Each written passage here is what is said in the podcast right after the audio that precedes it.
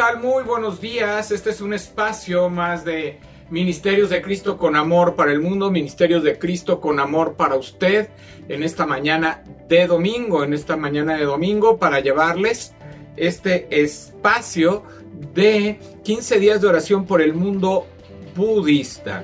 Hoy estaremos tocando el tema de budismo en Japón, este tema de budismo en Japón. Vamos a comenzar. Dice, Yua creció en Japón en medio de prácticas religiosas tradicionales. Cada sábado, ella y sus amigos iban al templo budista a tomar clases de caligrafía japonesa, previos cantos y meditaciones. También iban regularmente al santuario sintoísta a aprender artes marciales. Limpiaban el lugar, cantaban y meditaban antes de practicar el arte marcial llamada kendo, enseñada por un sacerdote sinoísta. El budismo llegó a Japón entre el 700 y el 800 después de Cristo, por medio de estudiosos que introdujeron sistemas de escritura provenientes de China. Al principio era una creencia para ricos y educados. A medida que se fue esparciendo, se mezcló con las tradiciones espirituales existentes del sintoísmo, a menudo descrito como una religión animista enfocada en muchos espíritus que habitan en el mundo natural.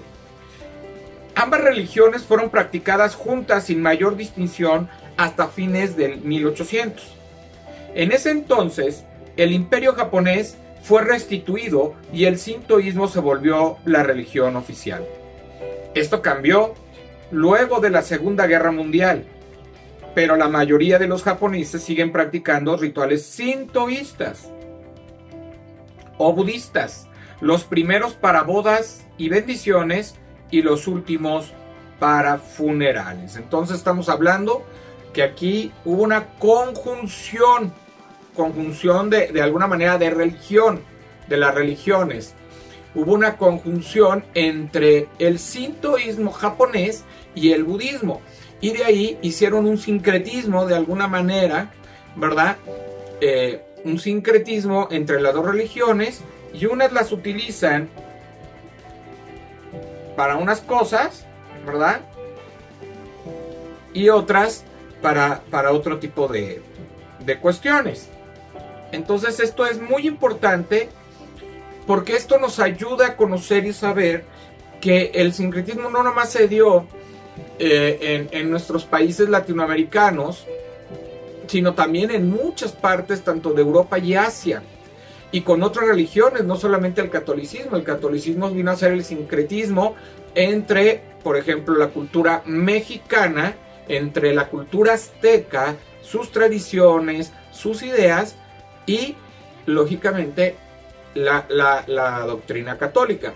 Pero eh, muchas veces cuando las religiones tienen cierto sincretismo, se unen en una sola doctrina, en una sola concepto, en una sola religión, ¿verdad? Eh, hay aspectos que de alguna manera se contradicen o pues, se pueden contradecir o se pueden contraponer.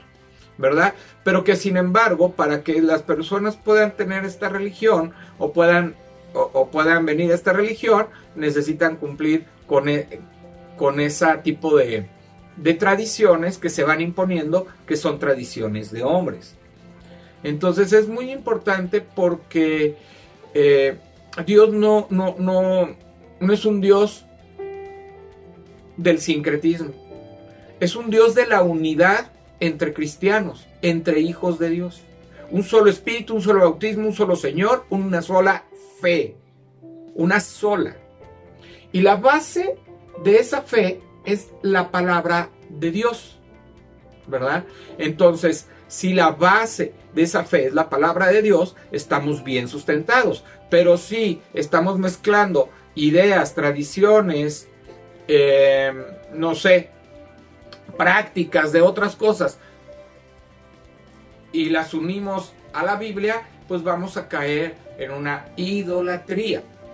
Por eso es importante que nosotros llevemos el mensaje de salvación, el mensaje para que puedan conocer la única fe verdadera, la fe en Jesucristo como Señor y Salvador y del conocimiento de Dios mismo, del Dios único y verdadero.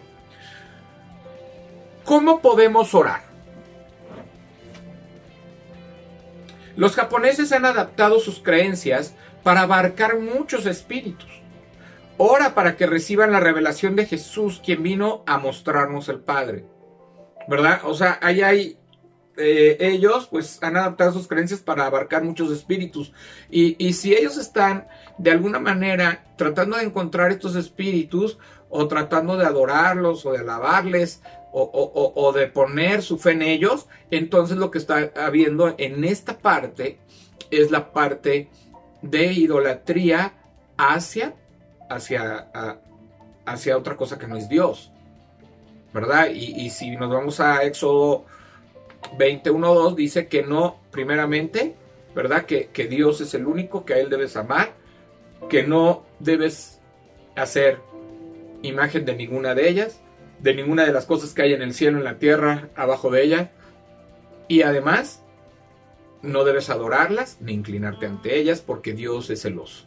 Entonces, de esa manera, nosotros si llevamos el conocimiento de la palabra, el conocimiento de quién es Jesús quien nos ha revelado al Padre, entonces podremos tener el conocimiento verdadero de el Dios mismo, ¿verdad? Del que reina por los siglos de los siglos y que es soberano. Vamos ahí a Mateo 11:27. Dice aquí en la palabra de Dios, mi Padre me ha confiado todo. Nadie conoce verdaderamente al Hijo excepto el Padre, y nadie conoce verdaderamente al Padre excepto el Hijo y aquellos a quienes el Hijo decide revelarlo. Entonces, fíjense, nadie conoce totalmente al Padre, nadie conoce totalmente al Hijo, y, solamente al que, al que dice, solamente aquel, ¿verdad?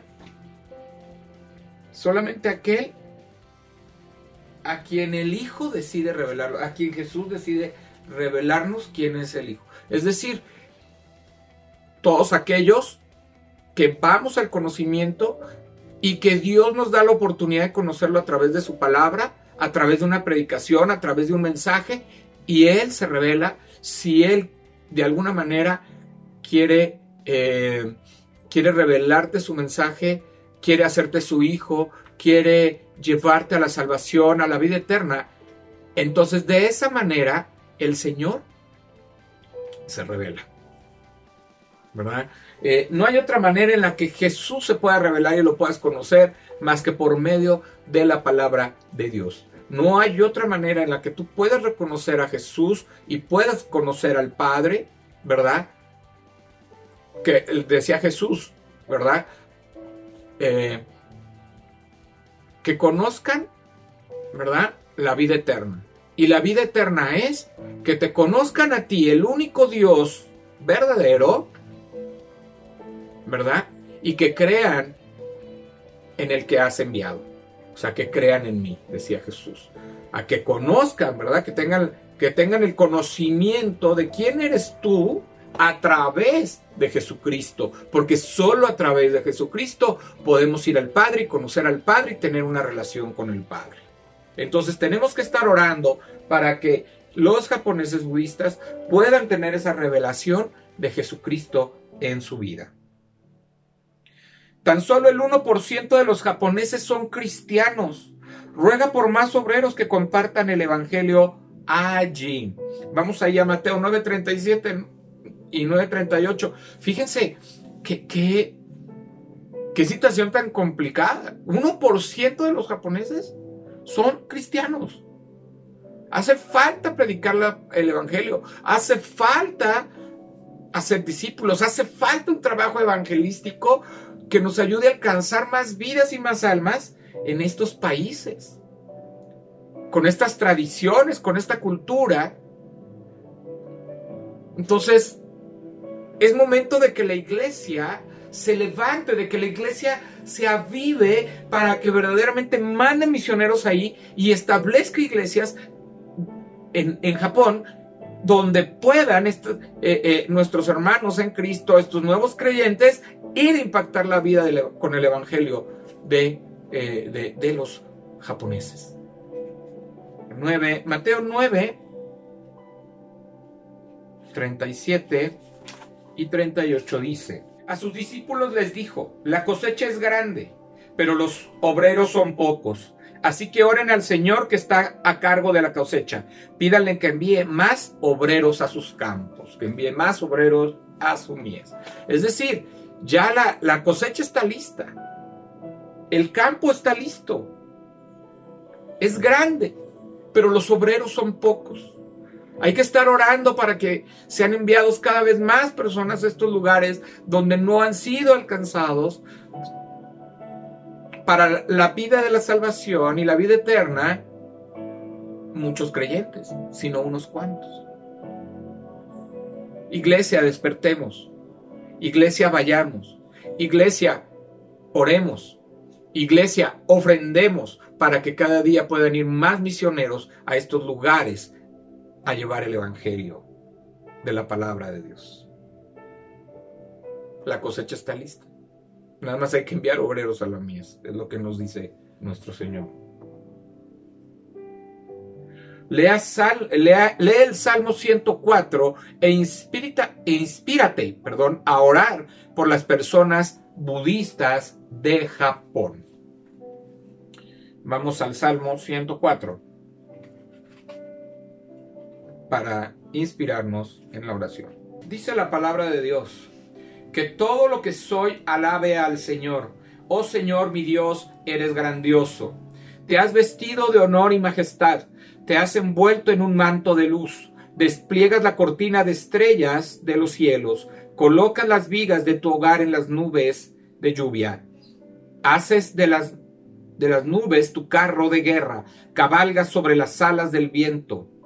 Los vientos son tus mensajeros, las llamas de fuego tus sirvientes. Colocaste el mundo sobre sus cimientos, así jamás se removerá. Vestiste a la tierra con torrentes de agua, agua que cubrió aún a las montañas. A tu orden el agua huyó al sonido de tu trueno salió corriendo. Las montañas se elevaron y los valles se hundieron hasta el nivel que tú decretaste. Después fijaste un límite para los mares, para que nunca más cubrieran la tierra. Tú haces que los manantiales viertan agua en los barrancos, para que los arroyos broten con fuerza y desciendan desde las montañas. Proveen agua a todos los animales, y los burros salvajes sacian su sed. Las aves hacen sus nidos junto a los arroyos y cantan entre las ramas de los árboles. Desde tu hogar celestial envías lluvia sobre las montañas y colmas la tierra con el fruto de tus obras. Haces crecer el pasto para los animales y las plantas para el uso de la gente. Les permites producir alimento con el fruto de la tierra, vino para que se alegren, aceite de oliva para aliviarles la piel y pan para que se fortalezcan. Los árboles del Señor están bien cuidados. Los cedros del Líbano que plantó, allí hacen sus nidos las aves, y en los cipreses las cigüeñas hacen su hogar. En lo alto de las montañas viven las, las cabras salvajes y las rocas forman un refugio para los damanes. Creaste la luna para que marcara las estaciones y el sol sabe cuándo ponerse. Envías la oscuridad y se hace de noche, la hora en que merodean los animales del bosque.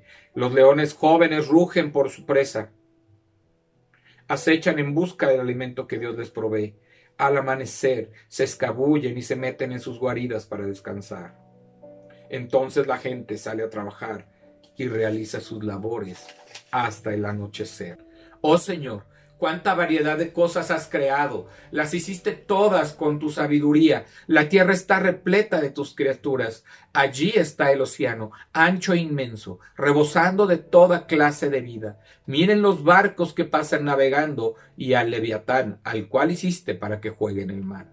Todos dependen de ti para recibir el alimento según su necesidad.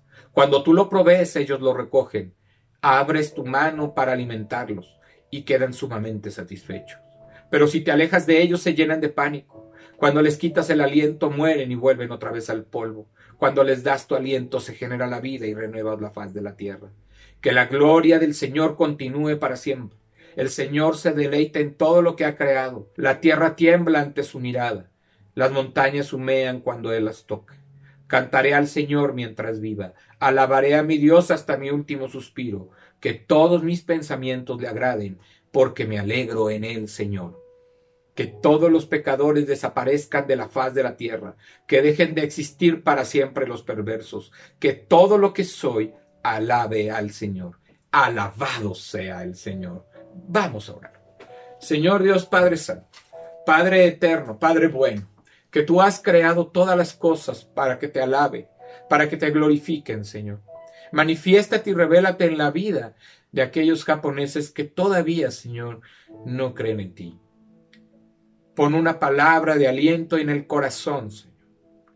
Prepara la tierra para que sea fértil, para que aquellas personas y aquellos hermanos creyentes que hablen de tu palabra puedan levantar la cosecha y cada día podamos ser más hijos de tuyo, Señor.